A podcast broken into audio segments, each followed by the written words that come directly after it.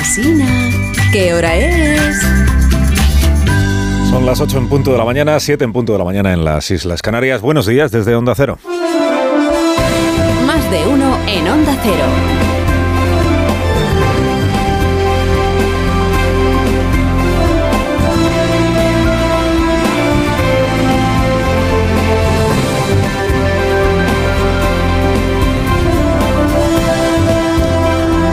¿Cómo están? Bienvenidos a una nueva mañana de radio. Estrenamos el 30 de noviembre del año 2023. Acertó la presidenta del Congreso, Francina Armengol, eh, con su discurso de ayer. Acertó. Con el comienzo de su discurso. De, exactamente acertó con el primer minuto de su discurso de ayer. Luego ya.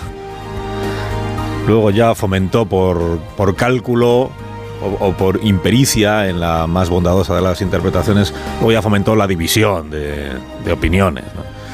Pero el, el, primer minuto sí, sí. O sea, hay aquí el mejor pasaje del discurso, que es esta línea y media. Fue en marzo de 1188, entre las murallas de la ciudad de León, cuando el rey Alfonso IX desarrolló el instrumento de gobierno sobre el que se asentaría la futura democracia representativa moderna. Pues bien está empezar por revocar el hito que para el parlamentarismo supuso la reunión de las Cortes del Reino de León en 1188, con todas las diferencias ¿eh? entre lo que eran unas Cortes en aquel momento, las primeras, lo que era el parlamentarismo del año 1188, lo que es el parlamentarismo de ahora, que con todas las diferencias que son muchísimas, muchísimas diferencias. Pero bueno, digo, bien está eh, empezar un discurso en el Congreso de los Diputados evocando lo de las Cortes de León, porque, claro, en la España plural de 2023 parece que solo se conoce y se valora la historia y las peculiaridades de dos, como se dice ahora, territorios de nuestro que son Cataluña y el País Vasco. Recordar que hay otros territorios con tanta tradición, tantas raíces y tanta identidad, como se dice ahora, como Cataluña y como el País Vasco, que hay otros, aunque no tengan esos otros lengua cooficial, ni partido independentista que reclame irse de España y tal y con el que pactar apoyos parlamentarios, recordarlo, digo, pues, pues, está, pues está bien. Está bien porque a menudo ocurre que quienes más apelan a la diversidad de nuestro país desde sus posiciones nacionalistas son quienes menos saben del resto del país y de la historia del resto del país. Ni saben ni se han esforzado nunca algunos en, en conocer una palabra de la historia de los demás. Bueno, digo, acertó la señora Armengol al reivindicar la cuna leonesa del parlamentarismo, aunque fuera perfectamente prescindible meter ahí a un politólogo australiano como avalista para, explicar lo que en León todo el mundo sabe. ¿Qué necesidad de irse al politólogo australiano? Si, vaya si usted a León, si allí te lo explican. Lo que fueron las primeras cortes. Y, además la presidenta del Congreso de los Diputados de España, si alguien tiene que saber explicar eso es ella, no un politólogo. Bueno, hasta ahí. Luego ya descarriló el discurso, ya nunca, volvió a encontrar el, el tono que se le presupone al discurso de la presidenta. Que puede hacer un discurso político, claro, claro que debe hacer un discurso político. Debe, porque la política tiene su foro principal en el Congreso de los Diputados. Pero darle contenido político no significa alinearse con las políticas que impulsa solo una parte de la Cámara. Hacer un discurso político no supone hacer política de parte. Y más aún, y este sí creo que es un olvido grave en el que ayer incurrió la presidenta Armengol, más aún siendo la de ayer una sesión conjunta de Cortes Generales, o sea, del Congreso y del Senado, a la vez, Congreso y Senado. La presidenta en una de sus, eh, frases dijo, esta mayoría parlamentaria, que es la que ha investido al presidente, como dijo esta mayoría parlamentaria, pudo parecer que ella quería hablar en nombre de esa mayoría parlamentaria estaba reivindicando la legitimidad de la investidura. Pero claro, es, es, que en esta legislatura, y esta es una de las señas de identidad de esta legislatura, tenemos mayorías parlamentarias diferentes en el Congreso y en el Senado. La del Congreso es la conjunción progresista separatista, la del Senado es la mayoría absoluta del PP. Y eso debería tenerlo presente quien ayer hablaba en nombre de las dos cámaras, de las Cortes Generales. Sobre todo porque ella era la única que hablaba, aparte del rey, la única y obviar la diversidad de las propias cámaras cuando eres la única voz que va a sonar en nombre de las cámaras, pues igual es hacer de menos a una de ellas, que en este caso es el Senado. Bueno, se indignó el, se indignó el PSOE porque el PP no aplaudió el discurso de la presidenta. Tampoco se lo aplaudieron, por cierto, los grupos independentistas. Es no tener educación y no saber estar en los sitios. Esto estuvo fino Pachi López. No saber estar en los sitios. Esta es la paradoja que ayer se produjo. No saber estar. Es que algunos no es que no supieran estar, es que no estuvieron. ¿Quiénes? Pues los, los socios, los, los socios del gobierno actual. La mayoría parlamentaria que invocó la presidenta cuando hablaba de la investidura, esta mayoría parlamentaria, pues precisamente ayer es la que estaba coja, porque cinco de los siete partidos que integran esa mayoría no es que no supiera estar, es que decidió no estar saboteando de nuevo una sesión parlamentaria.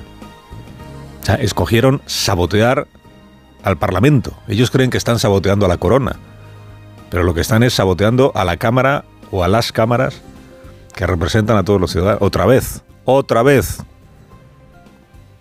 Claro, si empiezas un discurso ensalzando el parlamentarismo, y bien ensalzado está, si subrayas la condición de espina dorsal de la Cámara que presides, la consecuencia lógica es lamentar el sabotaje que al parlamentarismo y a esa Cámara han promovido los grupos parlamentarios que han decidido ausentarse. Estos diputados que en flagrante absentismo y dejación de funciones reclaman respeto institucional para sí mismos y para sus identidades y sus diferencias mientras le faltan el al respeto a la, a la, institución a la que pertenecen y que preside Francina Armengol. Con todo lo que dejó sin explicar ayer la presidenta, fueron estas tres palabras sorprendentes, tres, de, una y vez. Señorías, avancemos de una vez hacia una democracia en la que nos comprendamos todos, una democracia mejor y más participativa. Avancemos de una vez hacia una democracia en la que nos comprendamos todos. ¿Cómo que de una vez? Pero ¿en qué país ha vivido Francina Armengol los últimos 45 años? 45, ¿no? Se cumplen de la Constitución. La semana que viene. Que no hemos tenido una democracia en la que nos comprendamos todos los últimos 45. Avancemos de una vez. Pues una lástima que no desarrollara esta idea, ¿no? Avancemos hacia una democracia más participativa. Eh, ¿En qué sentido? O ¿en qué consiste el amejoramiento de la democracia que defiende nada menos que la tercera autoridad del Estado? Tan defectuosa es la que tenemos. Porque podría malinterpretarse, podría malinterpretar, o no, a lo mejor es, la manera correcta de interpretar lo que quería decir Francina Armengol. Sí acertó, y esto también se lo, eh, acertó al recordar que el Parlamento ejerce el control de los poderes públicos y que debe hacerlo además eh, eh, con transparencia. El control y los poderes públicos deben desempeñarse con transparencia. Acertó en recordarlo. El control y la transparencia, muy oportunamente, dado que es eh, su partido, el PSOE, el que ha aceptado un control externalizado y deslocalizado de su labor al frente del gobierno, concretamente en Suiza. En Suiza. Dígame usted un país que sea conocido por su opacidad. Suiza. Que mencionara a la presidenta ayer como reproche a la oposición sin mencionarla. Lo de la opacidad de la disputa fue también paradójico, porque si a alguien se le puede achacar en este momento opacidad, y a la vista está la incomodidad que tiene el PSOE con este asunto, es precisamente al Partido Socialista. Lo de los verificadores, los tacañones, estos sin rostro en Suiza con Puigdemont. Ayer los periodistas del Congreso se permitieron la humorada de preguntarle a Pachi López quién es el verificador ese de, que se va a encargar de la, de la, mediación o del arbitraje o de lo que sea. Digo, se permitieron la humorada de preguntárselo a Pachi López como si Pachi López tuviera que saberlo. Si les hubiera seguido la broma, habría respondido Enrique Negreira. Este es el árbitro que hemos escogido, que ha escogido Puigdemont. Pero acabó diciendo Pachi López un no lo sé, no lo, no lo sé. ¿Quién es el verificador? Pues no lo sé. Que yo sí me creo, sí me creo.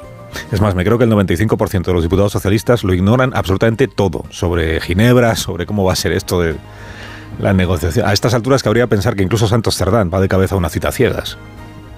Se imagina que ni Santos Cerdán supiera con quién se va a encontrar en Suiza. Y Puigdemont ahí haciendo las presentaciones diciendo aquí el enviado de Pedro Sánchez, aquí este señor pixelado del que no te voy a dar el nombre porque es que es secreto. Y Santos diciendo, pero ni a mí me vas a contar quién es el verificador, ni a ti, ¿qué más te da? ¿Qué más te da? Si ibais a aceptar, no ibais a aceptar bajo ningún concepto, te acuerdas, un relator, mucho menos extranjero, y aquí estás conociendo al relator en el extranjero.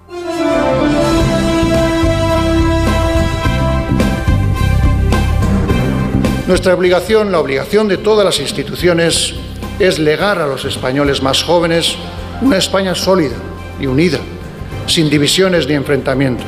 La certeza de que solo superando las divisiones tienen una base segura las libertades y los derechos, fueron todas ellas ideas y actitudes determinantes para abrir una nueva página de nuestra historia.